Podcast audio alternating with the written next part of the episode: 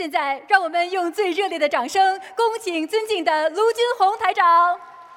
远渡荷兰传佛音，离苦得乐念心经，慈航普渡众生行，慈悲喜舍观世音。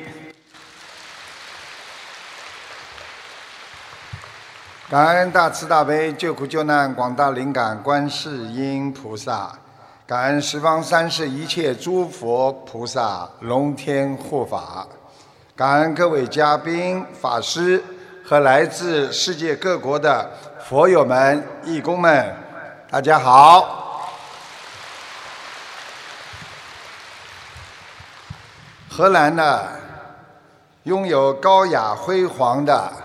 文化艺术和丰富的文化遗产，他们在戏剧、绘画和音乐、文学等方面享有世界的卓越的成就，被称为艺术之都，又被誉为郁金香的鲜花之国。台长很高兴第一次来到荷兰。弘扬佛教精髓，传承中华文化，以观世音菩萨的慈悲之光，为有缘众生启迪智慧，净化心灵，用我们佛法的般若智慧来改变命运，化解烦恼，利益社会。福泽后世啊！当今社会，人们受到了心理和生理上的疾病的双重折磨。医学家表示，心血管的疾病、癌症，还有艾滋病，是二十一世纪。人类的主要死因，艾滋病已经导致超过三千五百万人的死亡，全世界每天都有三千人自杀。在荷兰的年轻人当中，自杀是导致死亡的主要原因，平均每天就有五人。自杀身亡。今年五月，马来西亚一名十六岁的女孩在社交媒体上发起投票。她写道：“所有的网友们，我现在不知道我是否应该去死，请你们大家在这个网络上给我投票。”结果居然有百分之六十九的人选择了是你应该去死，然后他就自杀了。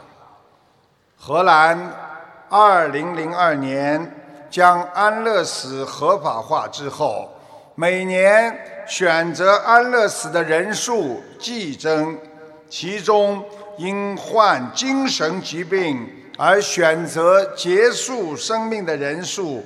更是接连翻番，每年均有几千人安乐死，甚至有的人受到洁癖的困扰的妇女也想安乐死。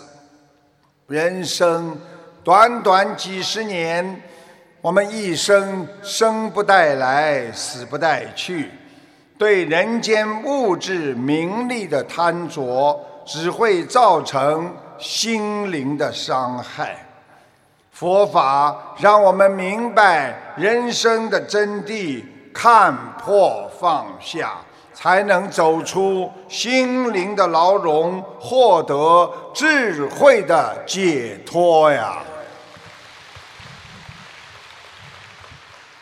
天灾人祸不断，在联合国。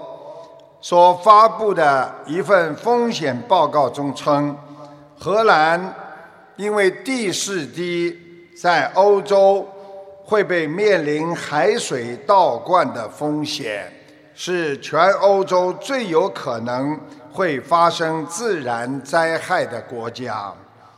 在今年六月，英国一名五十三岁的男子叫 Polo，他承认杀害了刚刚出生的孩子，因为他认为儿子不是他亲生的，他感到非常的沮丧，一时的冲动杀死了自己的儿子，他将面临着牢狱之灾。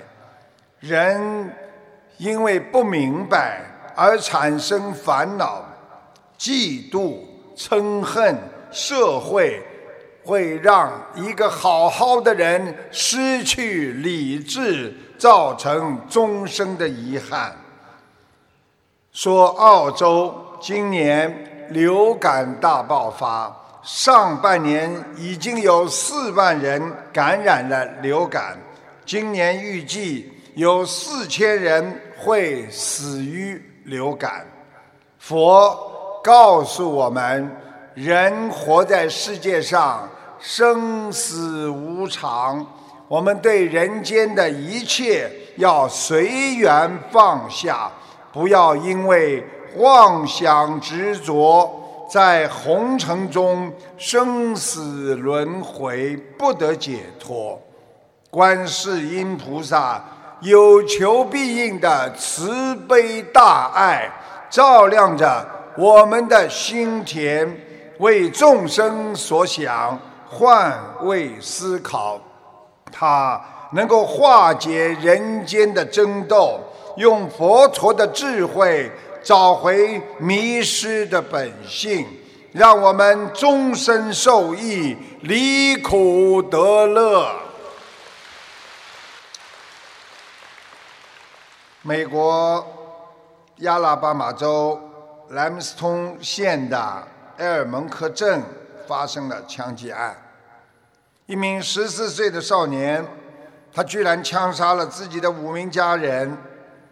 经警方确认，遇害者分别是这名少年三十八岁的父亲、三十四岁的继母、六岁和六个月大的。两个弟弟以及五岁大的妹妹，这就是因为继母不懂得怎么样和年轻一代沟通，长期的恨造成了惨案。记住了，业是一点一滴累积的，我们的人的心里不能容忍一点点肮脏的东西。长此以往，你一定会做出一些伤害别人的事情。大仲马曾经讲过，最难理解的是别人，但是最最难理解的是自己。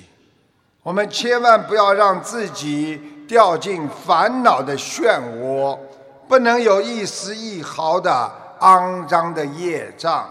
思维上一点点的杂念都不能有。学佛高僧大德的优秀品质境界是自我提升的。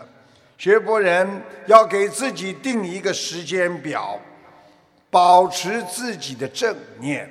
我每天动了多少不好的念头？每天动了多少善良的念头？少攀缘，要拥有自己的本性。一个人不知道自己来人间干什么的，你失去的时间怎么能够把它补回来呢？人不珍惜是最苦的。我们每一个人想做一个善良的人，想修成菩萨的心。要记住几个基本要点：第一，菩萨是不见人过，菩萨永远看不见别人的过失和错误；第二，只管耕耘不问收获，每个人天天的去做，一定会有收获；第三，无心，无心。就是说，你的心不要去恨别人，没有烦恼，没有障碍。菩萨并不是真正的无心，而是以众生之心为己心。众生的心就是菩萨的心，所以要用真正的慈悲心去原谅别人、包容别人。这个社会哪有争斗？哪有残酷的争斗？所以，希望我们不管在什么地方，在单位、在家庭，要对自己的亲人、对下属、对你的朋友都要好，用人间菩萨的智慧解脱一切烦恼，这就叫解脱道。有一只蜗牛，总是对一只青蛙很有成见。有一天，忍耐许久的青蛙，终于熬不住，问蜗牛：“蜗牛先生，我是不是有什么地方得罪了你，所以你总是这么讨厌我？”蜗牛说：“你们有四条腿，可以跳来跳去。”我却必须背负着我沉重的壳，贴在地面上爬行，所以我心里很不是滋味儿。青蛙说：“家家都有难念的经，你只是看见我们的快乐，你没有看见我们的痛苦而已。”这时候，正好有一只巨大的老鹰突然来袭。蜗牛迅速地躲进壳里，而青蛙却被一口吃掉了。这个典故告诉我们人生的哲理：你接受你自己的生活，不要去跟别人比较。羡慕别人，常常会给我们自己带来更多的痛苦。但是，想想自己拥有的，将会给你带来更多的感恩和幸福啊！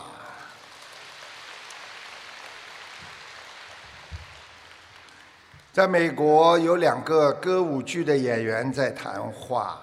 有一个演员说：“啊，我初次登台就得到了许多钱，我让我妻子开了一个卖花的店。”还有一个就比较阳光一点的演员说：“我比你强，我初次登台，观众就送给了我一幢房子。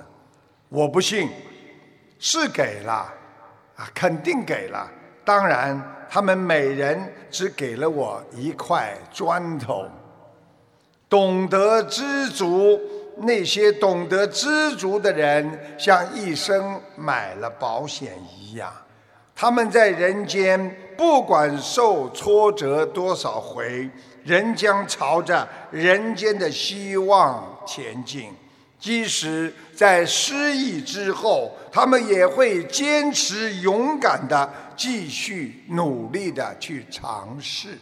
我们应该祝福和相信他们，因为他们有愿力，他们有个信念，经常在心中说：“我早就知道，我一定能办到的。”我们学佛人也是这样。我们心中要有个愿力，我早知道我一定会成佛的。每一个人手中其实都有一把快乐的钥匙，但是我们总是不知不觉的把它交给别人来掌管。一个母亲在家里非常高兴的哼着小调在做菜做饭。开心的不得了，因为他今天家里发生了很多好事情。但是孩子一回来，给他看到了成绩，母亲突然之间变得非常的忧伤和难过。这就是你的快乐被孩子所掌握。我们每个人心中都有一个明媚的春天。我们总是在无意间让它变成了心中的冬天。其实人生就是一次感恩的旅程，要为爱要感恩，为恨也要感恩，要感恩朋友，感恩你的对手。爱让你感动，恨令你学会忏悔。朋友能够加持你的信心，对手能够磨练你的意志。带着一颗感恩的心在世界上，你就懂得了谦卑慈爱。用一颗感恩的心去待人处事，你才有高尚的境界和宽广的胸怀。我们的人一生就像坐上一列火车一样，我们这辆火车是有起点站，但是它是没有终点站的。因为当你坐在这个火车上，所有的人上上下下，只是你这一生的一个缘分。我们真正的终点站是在天上，而有些人则选择了地下。希望我们要懂得，这个世界没有欠我们什么，而是我们却欠着整个的世。界呀！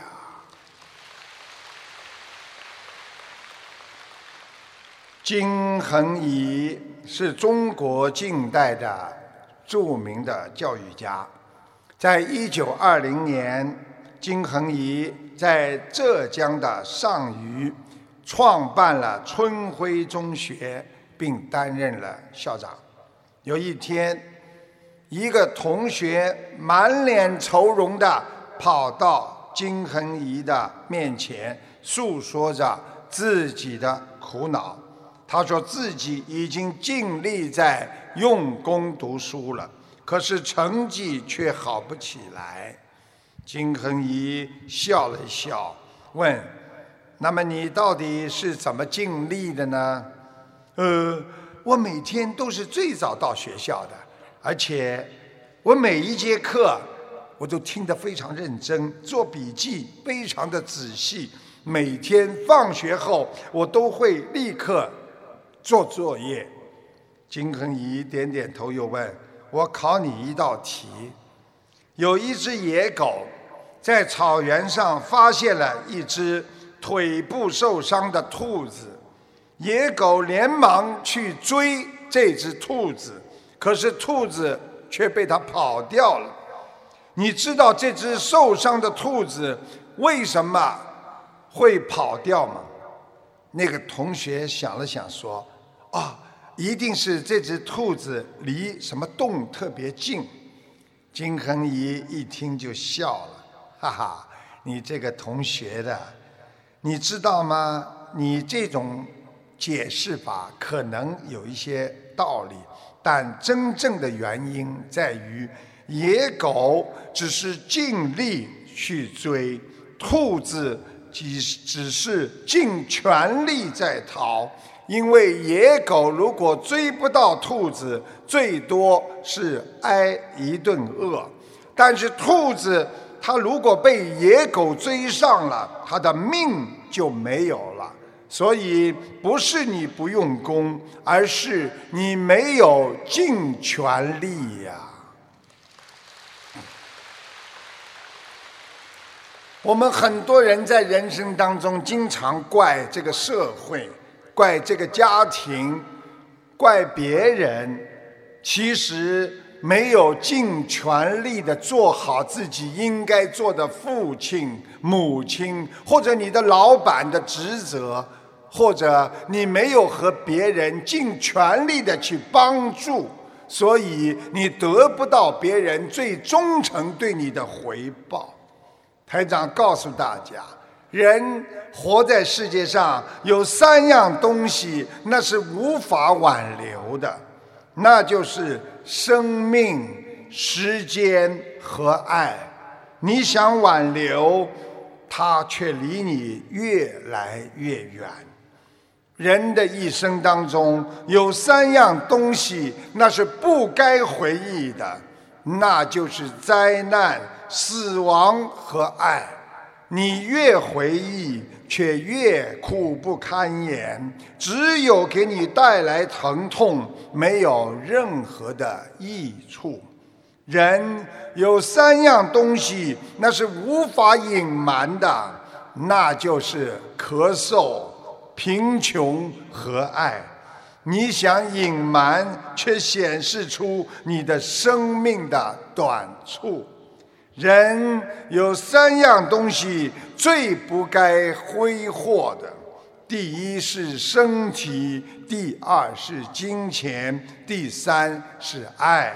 你想挥霍，你一定得不偿失，因为这三样东西——身体、金钱和爱，没有一件是经得起你的折腾的。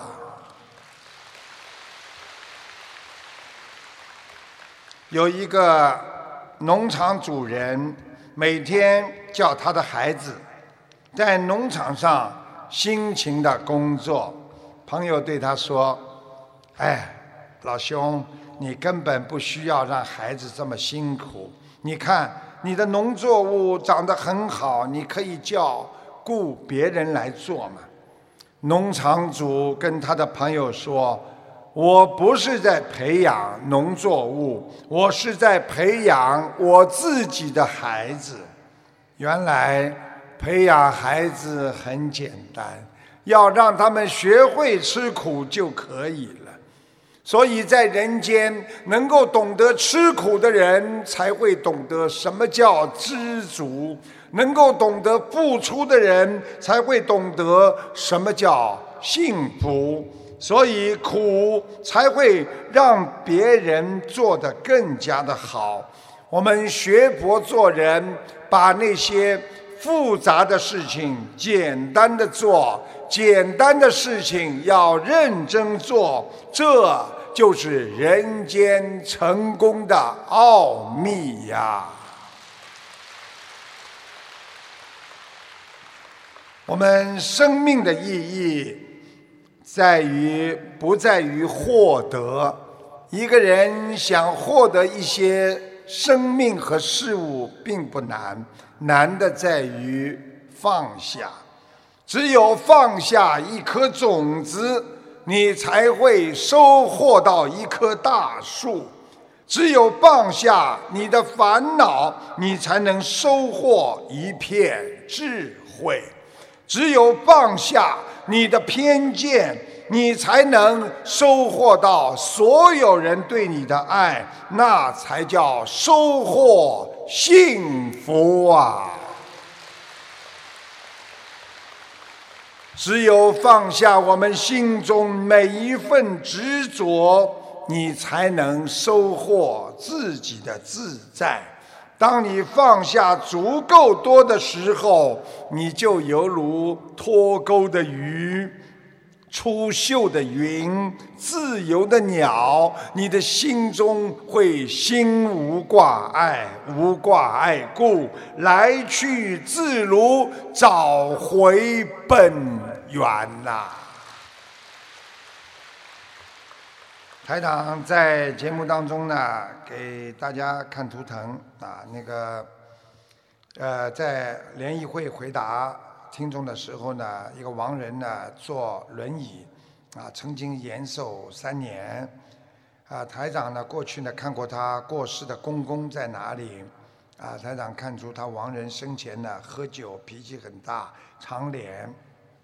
眼袋是塌下去的，现在还在地府，啊，他啊承认他公公的腿是不好，生前坐轮椅的，啊，同修还反馈说，公公刚得癌症的时候，台长看图腾说他还有三个月的命，然后同修帮他放了一万条鱼，师傅说台长说他可以延寿两年，后来真的在两年零三个月的时候，公公去世了。这就是两三个礼拜之前，请大家听一下现场录音，谢谢大家。感恩师傅，呃，我的公公三周前去世了，可以帮忙看看叫什么名字啦？林熙宗，不行啊，在地府啊。他活着的时候会喝酒，他而且脾气很大，啊，对的，长脸，眼袋这里塌下来的，啊，对对对，清清楚楚。对对对，啊他现在不是很好，他现在在地府一个很破旧的地方，哦这个马路上都是石子儿，就像人家石子儿路一样的。哦，嗯，他而且下去的时候脚都不好，是啊，他脚他坐轮椅的，现在明白了吗？感恩师傅，他现在在下面也是脚不好啊。嗯，我反馈一下，因为他刚刚得癌症的时候，我有机会问过师傅，师傅说他三个月命，然后叫我放生，呃，帮他延寿，我帮他放了一万条鱼，你师傅说你可以帮他两两延两年。我问师傅的时候是圣诞节过后，现在是刚好两年零三个月，感恩师傅，师傅很准。我告诉你，你不要开玩笑，不信佛好了，你不信佛你自己损失，你信佛你就活下来了。感恩师傅。谢谢。从前有两位小和尚，一个姓黑，一个姓白。他们为了拜师学艺，做进一步的修炼，他们讨论各自分开去寻访名师。同时呢，他们也约定，十年后的今天，他们俩一定要再回到分手的位置渡船码头，不见不散。岁月如梭，十年一晃过去了，两人依约回到了渡船码头见面。白和尚问黑和尚说：“哎，黑老大，你的功夫一定很精进啊！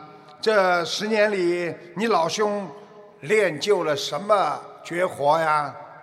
黑和尚很自豪地说：“嗯，我拜了一位禅师传人，练就了芦苇渡江的无上功夫。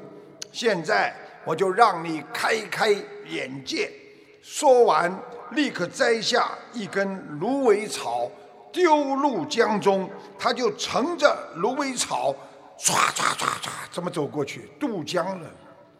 哎呀，后来白和尚也跟着其他的人坐着船渡了江。两个人刚一碰面，黑和尚非常得意的向白和尚说：“白老弟，你看怎么样啊？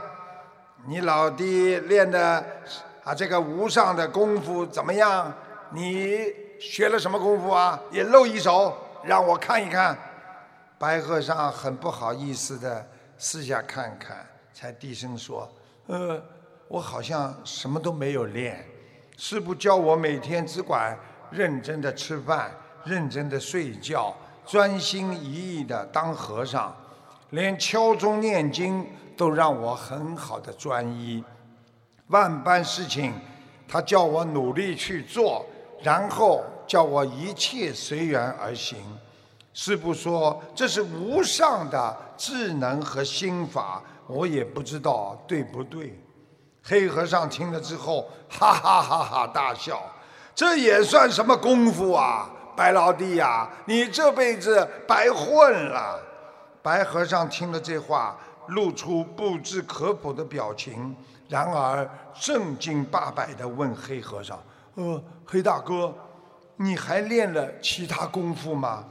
黑和尚很难置信的眼神瞄着白和尚一眼，反问他说：“呃，老弟呀、难道我用了十年的时间练的这样的神功，芦苇渡江术还不算精进吗？”白和尚挠了挠头，回答：“黑大哥，你固然很厉害，可是我只付了船夫三文钱，他就可以把我渡到江这里来。为什么你要花十年的时间去练它？难道你十年功夫就值三文钱吗？”黑和尚当时就愣住了，哭丧着脸，一下子不知道如何作答。但是他想一想，他突然之间灵感来了，啊，要是没有船呢？他高声的问。这时候轮到白和尚语塞了。这个故事告诉我们，这个世界上没有无用的功夫，只是没有任何特长的人不要狂妄自大，也不要妄自菲薄，应该珍惜自己所拥有的一切。你有你的功夫，我有我的高境界的心态，以平和的心态看待世界上一切，就是对自己最好的修炼呐。学佛人心中要没有对别人的仇恨。在人间，你去恨别人，但是被恨的人他没有痛苦，只有恨别人的人他自己很痛。而你去恨别人，恨得自己遍体鳞伤啊！恨的是业障的根，烦的是痛苦的本呐。这个世界一切都是缘分，缘分是一本书。这本书，你如果翻的不经意，你会错过很多的善缘；但是你读的太认真，你又会常常的流泪。所以，对缘分不要去和别人争斗。人间有一句话。不同傻子去争辩，否则你就搞不清谁是傻子啦。能够学佛成功的人，不是成功在初始心，而是成功的人，他拥有一颗永恒之心啊。说有一个笑话，有一个老公，他出差回家，想给自己的老婆一个惊喜。到家开门之后，突然看见他老婆慌慌张张的跑到卫生间去了。他感觉有什么事情瞒着他，他跑到卧室一看，惊见。就是突然之间看见他卧室的窗户那是开着的，外面躲了一个男的，这个老公气疯了，一把将这个男人从二十楼推了下去。五分钟之后，他的老婆从卫生间出来，跟老公说：“老公啊，装空调的师傅呢？”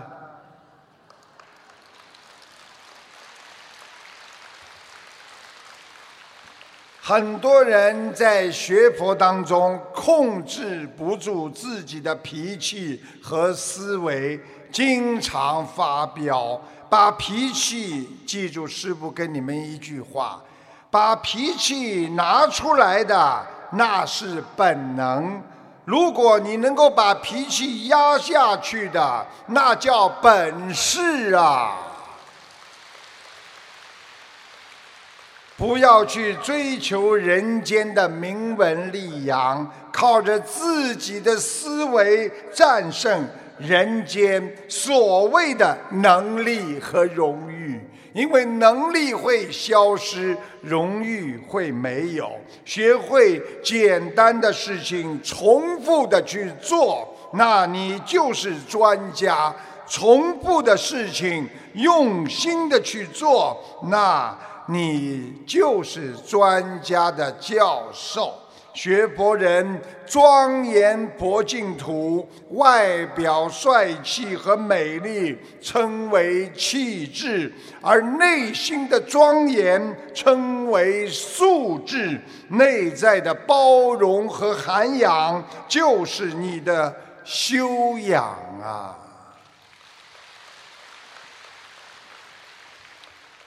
有一个父亲非常有智慧。晚饭之后，爸爸带着儿子到河边去散步。对岸灯火通明，而住在乡村的他们身后一片漆黑。儿子说了：“爸爸，我们什么时候能住到对面去呀？”爸爸哈哈大笑说：“对岸有什么好啊？他们只能看到一片黑暗，而我们在这里却能看到对岸的一片光明啊！”所以，人活在世界上。心态决定你的一切。你有好的心态，你可以活在世界上像圣人；你没有好的心态，你活在世界上像一个鬼。所以一念魔，一念佛，就在你一念当中。希望大家好好学佛，才能天天进步，能够好好的放下自己的烦恼，你才会拥有人间的快乐呀。台长在节目当中呢，有一个。人反映啊，他是一位同修，没学佛之前呢，中期晚我那个乳腺癌转移，没办法手术，全家都啊认为没救了，啊结果呢学了心灵法门之后呢，肿块缩小，啊争取到手术，啊但是他自己不努力，不肯许愿，后来复发转移，做了九次放疗，啊医生呢就说你回家吧，啊。就是没有办法了，等于判死刑了。他回家后，突然之间醒悟了，痛哭哀求观世音菩萨救他。第二天，他梦见了啊台长师傅的法身。当天他就许愿念八百张小房子。好了之后现身说法，并放生，每天精进念经。他在菩萨成道日求了观世音菩萨，第二天一早醒来，腿有力了，上厕所也不用扶板凳了。结果再次复查，居然一切指标正常。台长让你们听下当时的录音，谢谢大家。嗯，师傅好。呃，首先弟子先分享一个成功案例。呃，同修呃中晚期乳癌转移，呃当时全家人都以为没救了，肿块大且无法手术。在绝望之际，有幸得闻心灵法门，开始念功课和小房子后，乳房肿块缩小，到争取到手术了，给了他一线希望。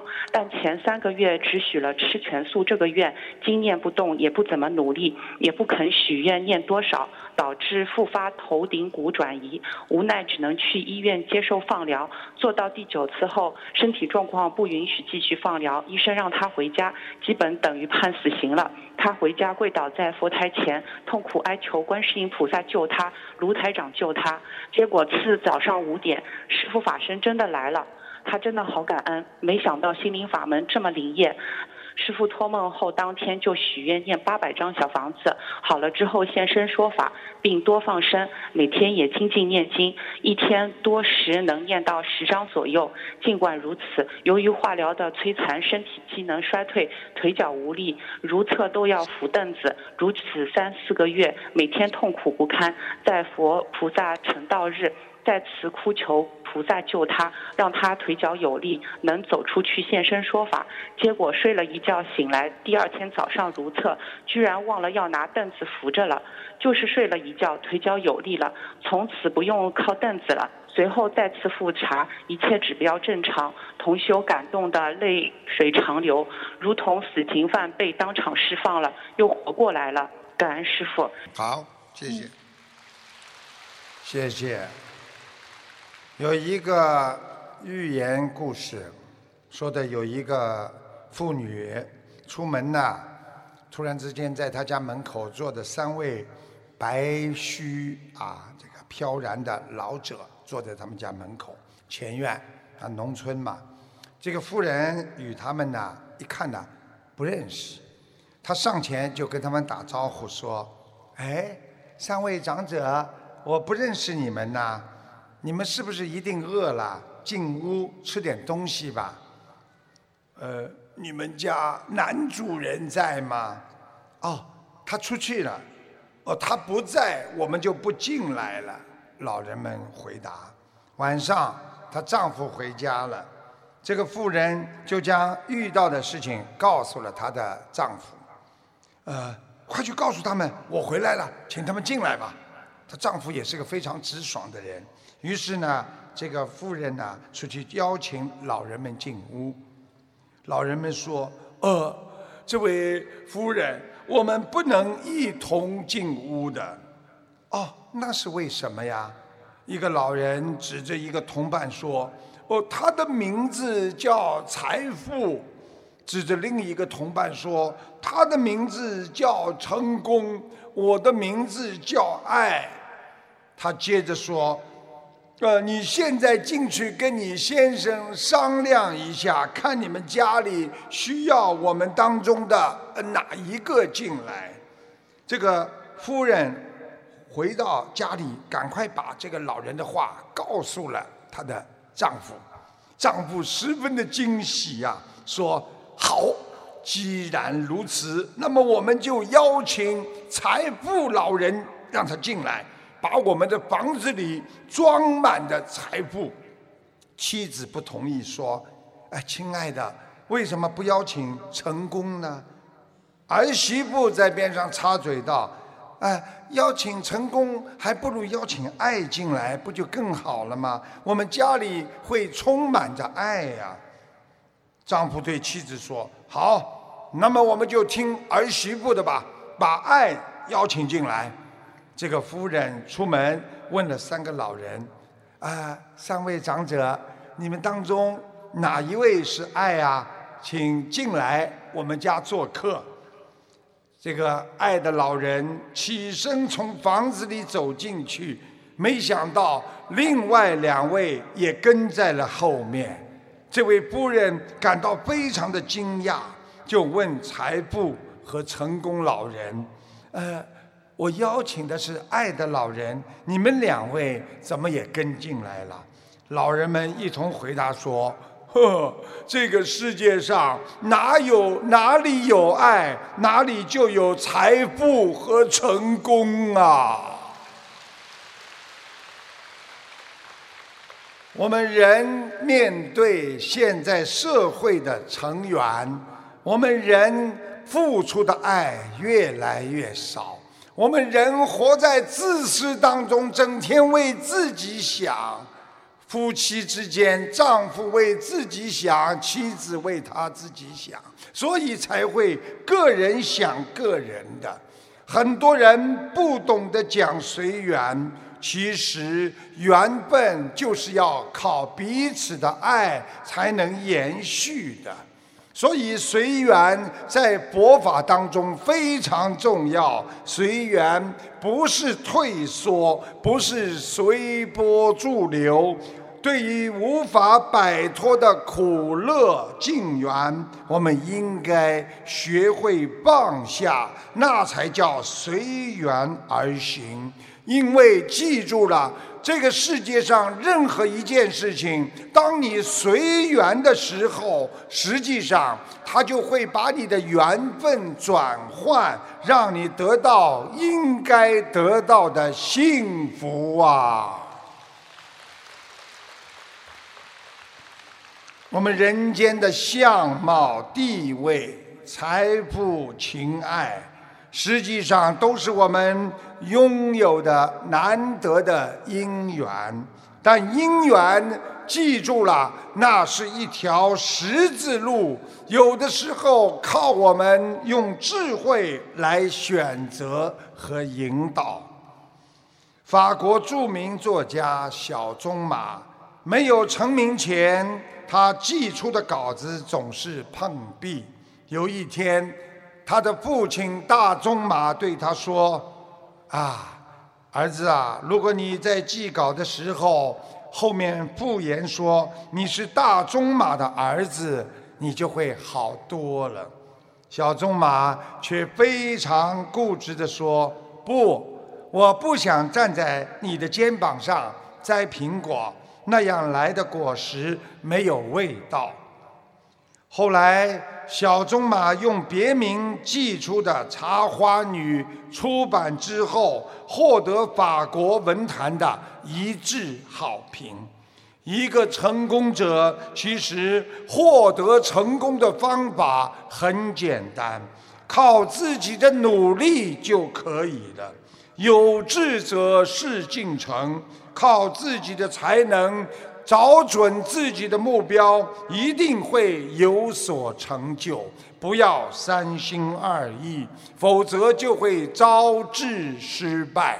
我们学佛人，只要认准了我们的佛道，一心一意的去许愿、放生、念经，再远的路，努力的走下去，一定能够找到我们心中的。佛性啊！我们人活在世界上，有的时候真的很好玩啊！有的时候很多人呐，这个学佛的人呐，要诚实，不懂就不要装懂。啊，有一个笑话说，邻居写了封信，向一个富翁借一头牛。那么信到的时候呢，富翁呢正在。接待客人，过去古时候呢，都是由啊这个信差呢送到他们家的。这个富翁呢，怕客人呢知道他不识字，啊，那上面呢写的要借头牛，他呢假装的装模作样的看信，他因为不知道写什么，一边看一边对送信人说：“哦，知道了，一会儿我自己会过去的。”怎么都没听懂了。人家问他借头牛，他说一会儿我自己会过去。所以我们面对自己不懂不要紧，可怕的是不懂装懂。我们人的一生的失误就在于无名，因为无名会使自己烦恼，无名会让你产生业障而痛苦自己。你就算还没有学佛。但是你做人要有底线，你可以做君子，但不能做小人。你在生活当中可以善良，但别欺软怕硬。人要有骨气，可以有需求，但是不要贪心。遇到烦恼可以想不通，但是不要忘记自己还有智慧。红尘滚滚，看破放下，知因懂果，永断轮回！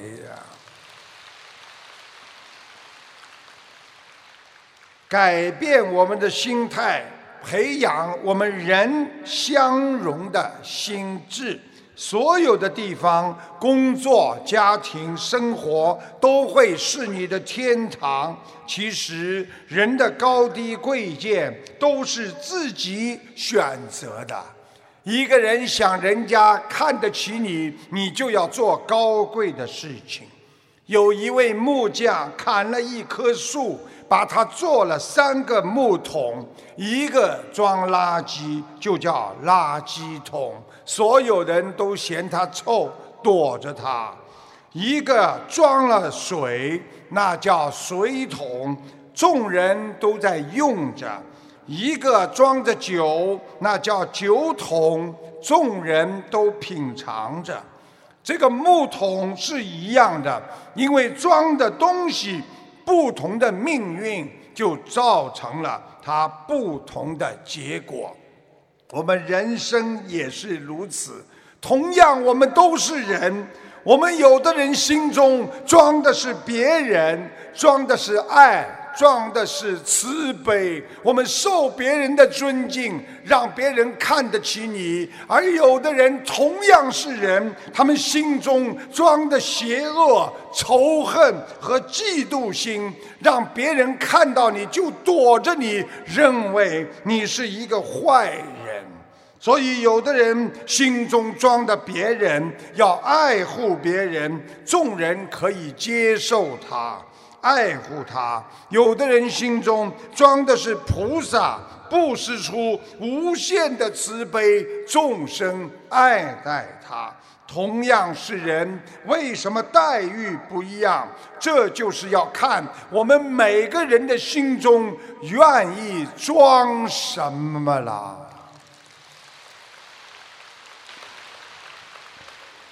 有一群老中青男人在喝酒，有一个人喝到后来呢，突发奇想，啊，他相约呢，各自给老婆呢，哎，发个短信，他就说，哎，这个这个，我们这里啊，男男的老年人也有，中年人也有，青年人也有，哎，我们这样好吧，每个人发个短信给你们的老婆，啊，写上我爱你。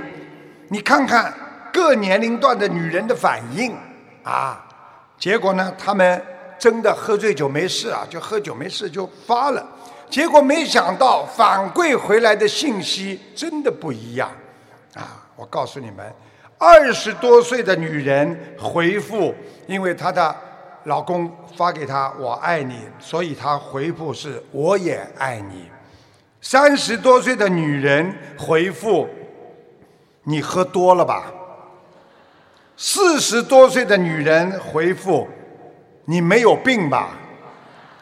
五十多岁的女人回复：“你发错人了吧？看回来我怎么收拾你。”六十多岁的女人回复：“退休了，闲得慌是不是啊？快滚回家吧。”七十来岁的女人不回复。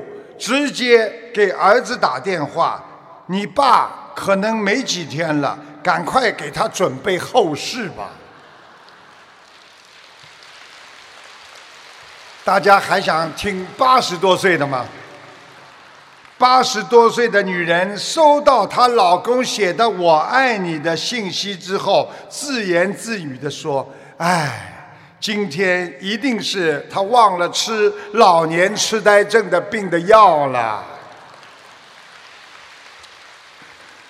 我们心中有什么就会说什么，年龄就是你的天时。饭店就是他们的地理，男人女人相互的理解就是人和，所以做一个人要天时地利人和，所以我们学佛人要顺应自然，随顺因缘，才能知因懂果的修行，才能在人间立于不败之地呀。这个现在的人呐，这个心眼儿特别小啊。有一个气量很小、心机很重的阿婆，她知道她呢啊，她的她很爱她的儿子，她知道儿子有个女朋友，哎呀，她很不开心，因为这个女朋友呢啊长得很好，她儿子呢完全把爱给给了这个女朋友了，对妈妈都不不是很孝顺的。这个这个这个阿婆呢非常厉害，啊，她就很不开心。这个女朋友呢，半年前呢，第一次呢，就跟男朋友呢到了他家了，结果未来的婆婆呢就表示啊反对，我不要这个女的。男朋友呢啊，就他的儿子呢坚持，妈妈你不同意我也要她，我一定要跟她在一起。未来婆婆一看没办法，那好吧，你自己决定吧。从此以后啊。没想到未来的婆婆啊，居然三天两头要她啊这个女朋友啊到他们家去吃饭，每次都是大鱼大肉、海参鲍鱼的。哎呦，对他这个未来的女朋友啊，这个女这个这个媳妇啊，热情极了。没想到这个未来的媳妇啊，特别开心啊啊！结果呢，她心想，嗯，婆婆终于接纳了我了啊。啊，让我可以成为他儿子的朋友了。半年吃下来，当男朋友要和这个一百八十斤的她分手的时候，她才明白了未来的婆婆原来心机有多重啊！你们听得懂吗？本来是一个很漂亮的小女孩。半年吃下来，这个未来的婆婆把这个媳妇吃的胖的那这样，她儿子还会要她吗？所以每个人因为立场不同，所以处境不同，所以很难了解对方的感受。一个真正有修养的人，能够用慈悲心和包容心去成全别人，其实就是成全自己啊。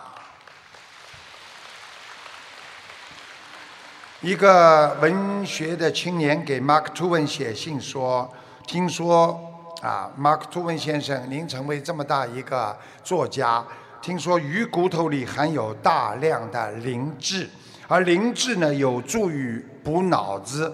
那么要成为一个举世闻名的大作家，是不是就必须吃很多的鱼才行啊？请问您是否也吃过很多的鱼？请问你吃的是哪种鱼呀？那个 Mark Twain 就回信说：“看来。”像你这种脑子，要吃一对金鱼才行。成功的路上没有一条捷径可以走。一个人从现象当中就能得知自己怎么解脱的人，其实只是一种现象。我们每个学佛的人，只有从自己的一点一滴、每天的一段经文、一个善事、一种善念开始，他才能真正懂得学佛是靠着努力得来的，而不是靠着一种现象和一种侥幸。想想自己经历的每一个人的苦难的历历程，我们就是知道要了解自己，要慢慢的改变。我们每一个人在成长的过程当中，有多少为人不知的伤感和苦处？其实换位思考，想想别人。同样跟你一样，在人生的道路上经历了风风雨雨，所以能够体谅别人的人就是有智慧，能够帮助别人的人就是有般若，能够带着别人一起好好学佛修心的人，这个人就是人间菩萨呀。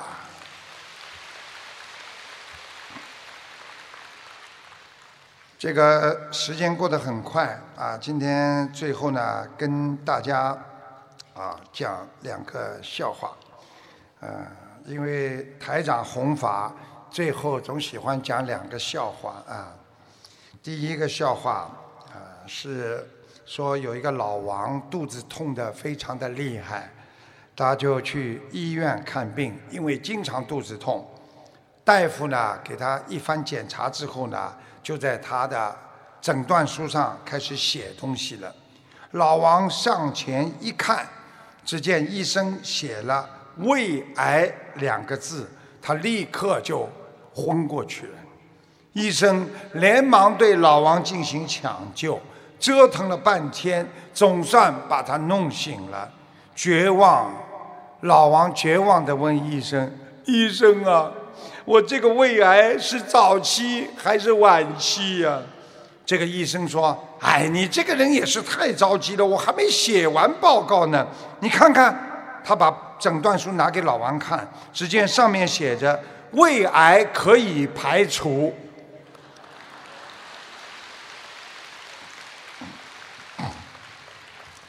笑的不是太厉害，所以我下一个一定要让你们笑。啊。说有一个人说，小时候每当他伤风感冒的时候，他母亲呢都会为他冲一杯咖啡。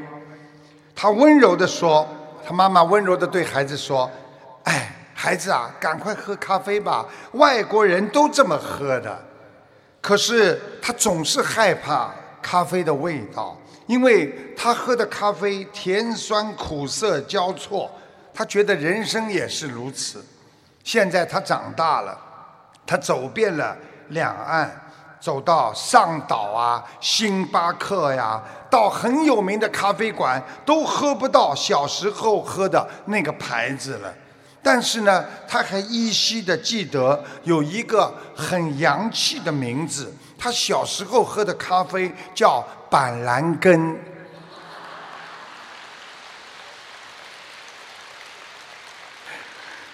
所以，我们学佛人一定要法喜充满。我们学佛人不谈放弃，我们要学会放下。每一个人都有苦恼，苦恼过了就会有未来开始。所以要努力，每个人要活在佛的境界当中，你的人生会赢得更加幸福美满的未来。谢谢大家。待会儿呢，有一个佛友给大家做几分钟的这个共享分享。那么台长呢，马上上来呢，给大家看图腾。因为呢，台长这次也是非常开心，第一次到荷兰来啊，我是没有机会出去玩，我只能在过来的时候一路上看看边上很多的啊雕塑，哇，很漂亮，各种各样都有，怪模怪样的这种都有啊，这种都有啊。啊，所以我觉得人生啊，真的要选择开心。